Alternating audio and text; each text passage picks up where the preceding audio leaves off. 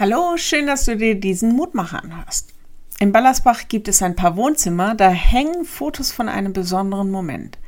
Vor Jahren war der Ballersbacher MGV in Rom. Der Chor hatte sogar ein Konzert im Petersdom und, und es gab Ballersbacher, die dem damaligen Papst Johannes Paul II. die Hand geschüttelt haben. Das war für viele sicher ein Höhepunkt, mindestens mal in ihrer Sängerlaufbahn. Wie besonders einem so hochgestellten und hochgeachteten Menschen zumindest für ein paar Minuten so nahe zu kommen. Das ist bei wichtigen Menschen in Politik und Gesellschaft gar nicht so einfach möglich. Personenschützer, jede Menge Sekretäre, bestimmte Abläufe und Zeremonien, alles nicht so einfach Zugang zu haben. Bei Gott ist das völlig anders und dabei ist er doch noch so viel höher gestellt. Im Lehrtext heißt es heute, durch Christus Jesus, unserem Herrn, haben wir Freimut und Zugang in aller Zuversicht durch den Glauben an ihn. Epheser 3, Vers 12.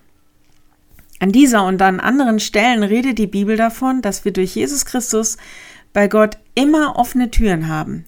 Wir haben zu jedem Moment in unserem Leben die Möglichkeit, mit allem vertrauensvoll uns direkt an Gott zu wenden.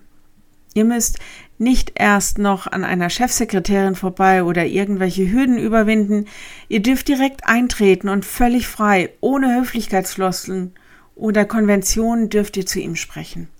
Das ist wie zu Hause, wo du vielleicht mit einem stärkenden Kaffee mal eben mit einem dir vertrauten Menschen alles besprechen kannst. Das verdanken wir Jesus. Der ist quasi der Türöffner. Wenn du magst, lade ich dich ein, noch mit mir zu beten. Lieber Herr, dass wir bei dir im Grunde offene Türen einrennen, warum sehen wir das bloß so oft nicht? Schenk uns nicht nur die Gewissheit, dass wir immer zu dir kommen können, sondern hilf uns, das auch zu tun. Nimm das, was uns hindert, einfach hinzuzutreten in deine Gegenwart, nimm das fort. Wir bitten dich für alle, die sich alleingelassen fühlen in der Not, die sie täglich erleben. Wir bitten dich für alle Kinder und Jugendliche, für Frauen und Männer, die kein gutes Zuhause haben, wo sie keine Geborgenheit und Sicherheit erleben dürfen. Sei du ihnen Schutz und Sicherheit und sende Menschen in ihr Leben, die sich für sie einsetzen und ihnen helfen können. Wir bitten dich für alle, die keine Lobby haben und gering geschätzt werden, denen Würde und gute Lebensbedingungen abgesprochen werden.